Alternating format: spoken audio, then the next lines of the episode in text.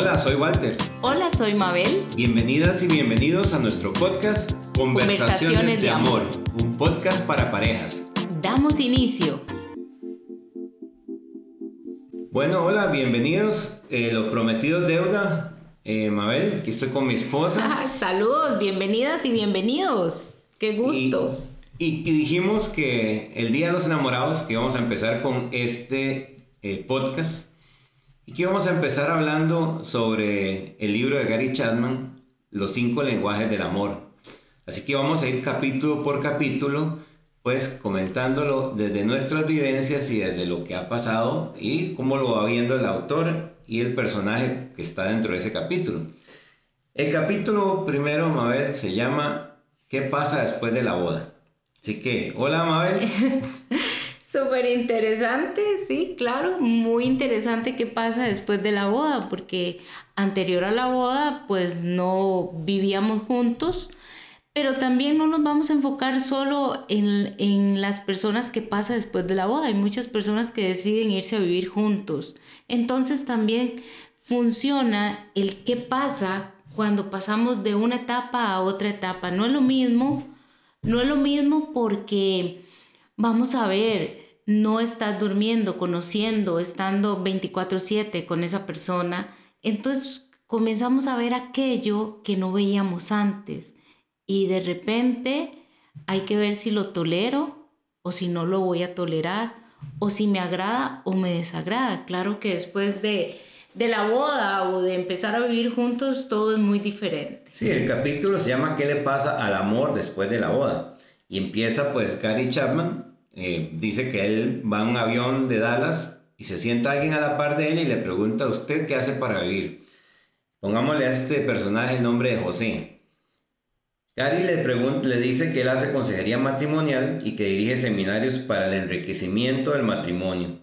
Así que imagínese la primera pregunta que le hace José a Gary, ¿qué le pasa al amor después de la boda? Y es que él dice que tuvo tres matrimonios y esos tres matrimonios, el primero pues iba bien, eh, duró sus años, después todo empezó a ser diferente. En el segundo dice que empezó mal desde el principio y el tercero vinieron los hijos y dice que la esposa le ponía más atención a los hijos. Y, y, en esta parte yo voy a hacer un paréntesis que es muy importante. Sé que hay muchas parejas que nos pueden estar escuchando y pues no tienen hijos o no han valorado ser padres. Pero es importante que me permitan este espacio para enfocarme es un poco en que muchas veces las parejas se van a vivir juntos o se casan y los hijos ya están. Entonces no es tan fácil esa convivencia como pareja porque no tienen ese espacio y no están preparados porque no se pueden enfocar en ellos. Recuerden que es que el vivir juntos siempre hay una parte de tú y yo, pero el nosotros es sumamente importante.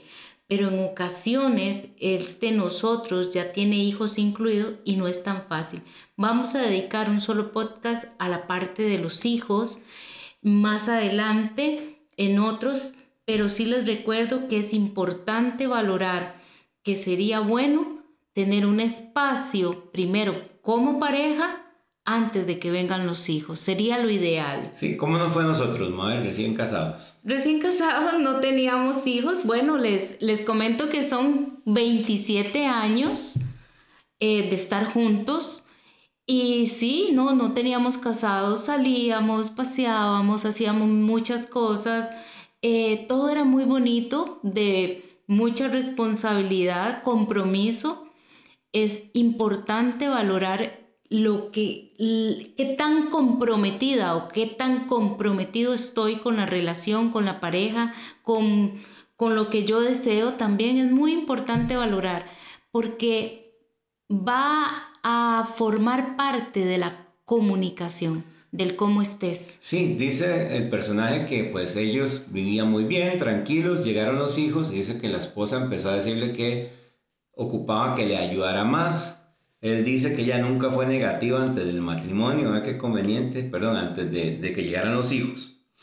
Y que todo lo que él hacía era maravilloso para ella. Pero dice que ya después ya no le ponía atención, que ya él se sentía como un cero a la izquierda, ¿verdad? Y que ya entonces ella pues le dijo que pues, lo más importante en ese momento eran los hijos. Y, y es muy común, parece mentira, pero yo en mi consulta, les recuerdo que soy psicóloga clínica, pues en mi consulta he tenido casos donde eh, la mujer eh, habla mucho sobre él se fue, él me dejó, él no se comprometió, pero cuando hacemos una introspección mucho del tipo de relación, eh, inconscientemente ella se había enfocado mucho en ser madre y no ser mujer. Y esto pasa, igual, pasa muchísimo cuando hay hijos que la mujer o el hombre se olvidan de esa área de hombre o de mujer que es tan importante para la pareja. Cierto, cierto.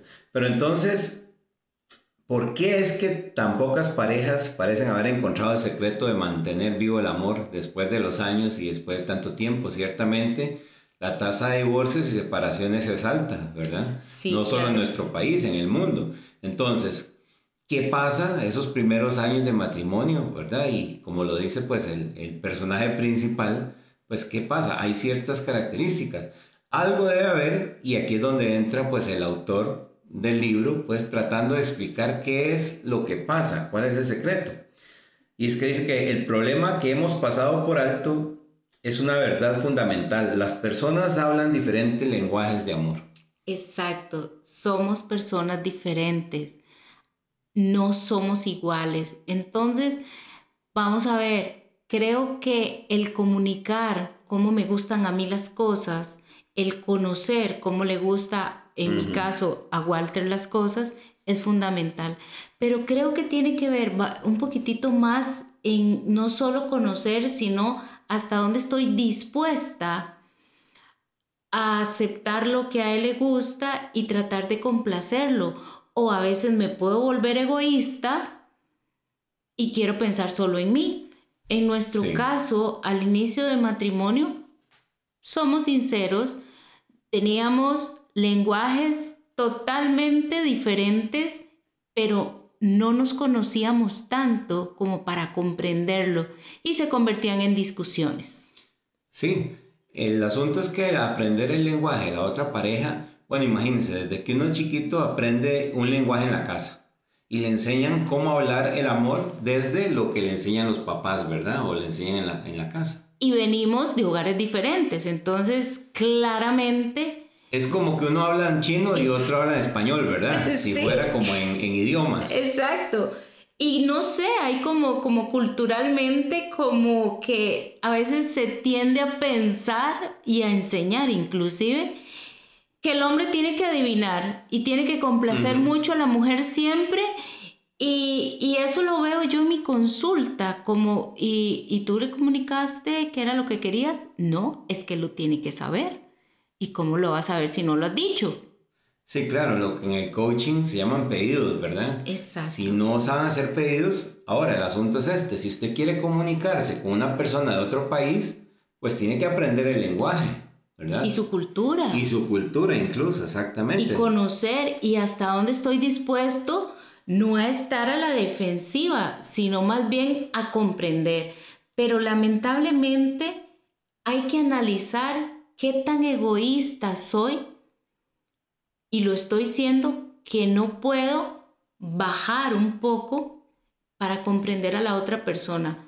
Paso a la defensiva o paso desde me hizo, me dijo, eh, me puso y tomamos una posición sin darnos cuenta de víctimas. Sí, y lo que pasa es que tal vez es simple, tal vez es que se están comunicando con diferentes lenguajes. Exactamente. Se están comunicando con uno con una, expresión y otro con otra, con una forma de ser o con un lenguaje emocional del amor diferente, ¿verdad?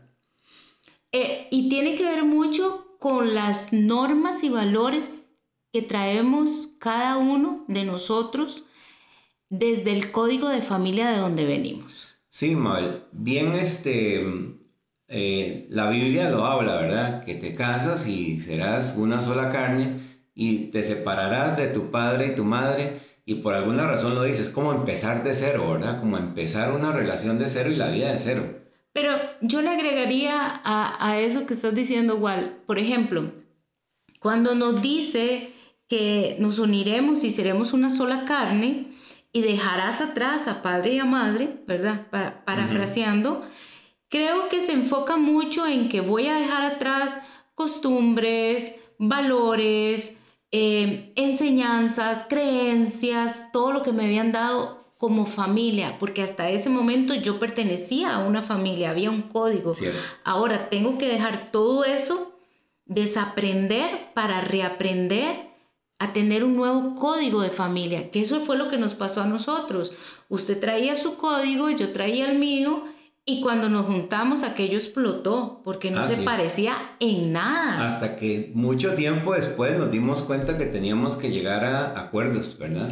Acuerdos de cuál iba a ser el código de nuestra nueva familia. Y los valores. Y comenzamos a construirlo, porque cuando nos dimos cuenta, veníamos de familias disfuncionales donde teníamos código que eran rojo, veamos así, un código ah, rojo que, que nos hizo estar en una lucha de poder. Sí, la lucha de poder que destruye a tantas parejas por no ponerse de acuerdo, por no negociar. Pero, o por no estar dispuestos a aprender el lenguaje del otro. Exacto, pero creo que sobre todo a, a no bajar el orgullo, porque si hay algo que he visto que destruye a las parejas y estuvo a punto de destruirnos a nosotros, es el orgullo. Así es.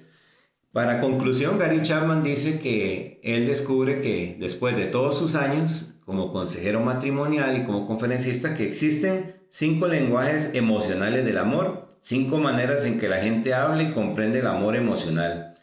Muy diferentes, pero son cinco, ¿verdad? Dice que eso justifica los artículos de revistas titulados 10 maneras para que tu esposa sepa lo que amas, 20 maneras de mantener a tu hombre en el hogar, 365 expresiones de amor conyugal. No hay 10, 20, ni 350, ni 50, son 5 lenguajes básicos en la opinión del autor. Entonces, Dice que el número de formas para expresar el amor dentro de un lenguaje del amor solo lo limita la imaginación. Aún así, pues él dice que a pesar de que hay cinco lenguajes, pues eso solo lo limita la imaginación.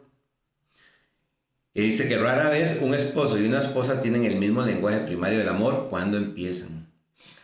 Importante para aquellas parejas que están iniciando o para las personas que han valorado ya tener una pareja por lo general, al inicio es un acomodo. Tenemos que comunicarnos, conversar, no asumir, no tener supuestos, porque si asumimos o tenemos supuestos, le quitamos a la persona el espacio que nos, para que nos comunique. Entonces, importantísimo, no asuman, no tengan no tengan esos supuestos de que, ah, es que yo supuse que usted iba a querer esto, por eso le pedí esto, pero ¿por qué no me preguntaste? Y es muy común el no preguntar y asumir porque a veces creemos que nos conocemos y como nos conocemos tomamos decisiones y ahí minimizamos la opinión y sería hasta una falta de respeto hacia nuestra pareja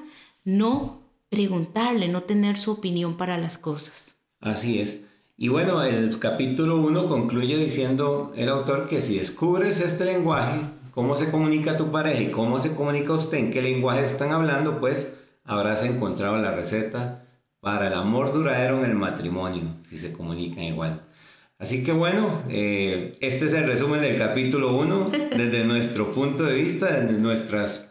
Eh, percepciones desde nuestros observadores, ¿verdad? Sí, que no vamos a iniciar con, vamos a iniciar posiblemente con ilusión, pero el enamoramiento pasa y cuando pasa este amor más real, a este amor más puro, donde te acepto como eres y necesito conocer cómo hacer las cosas para que también te sientas cómodo o te sientas cómoda, que fue lo que de los primeros acuerdos que tuvimos que llegar nosotros. ¿En qué? En que, ¿qué es lo que te hace sentir cómoda? ¿Qué es lo que te hace sentir cómodo? Y así fue, Walter, ¿recuerdas? Así fue. En el momento en que no tomamos la opinión, no respetamos esta parte del nosotros, dejamos de construir. Y punto importante que siempre lo hemos hablado, igual, a quien amamos no destruimos, más bien construimos para ser una mejor pareja. Así es, así es mi amor. Entonces, pues nos vemos en el siguiente capítulo, capítulo 2, que se llama Mantén lleno el tanque del amor. y ese es importantísimo porque en, desde mi observador, hablemos desde el coaching, ¿verdad? Este, el tanque emocional es fundamental para la relación de pareja, pero sobre todo como ser humano, cómo estás, hasta dónde se llenó o no se llenó. Lo vamos a ver en el siguiente. Así es. Pues entonces, gracias. Hasta luego. Chao, que estén bien. Bye.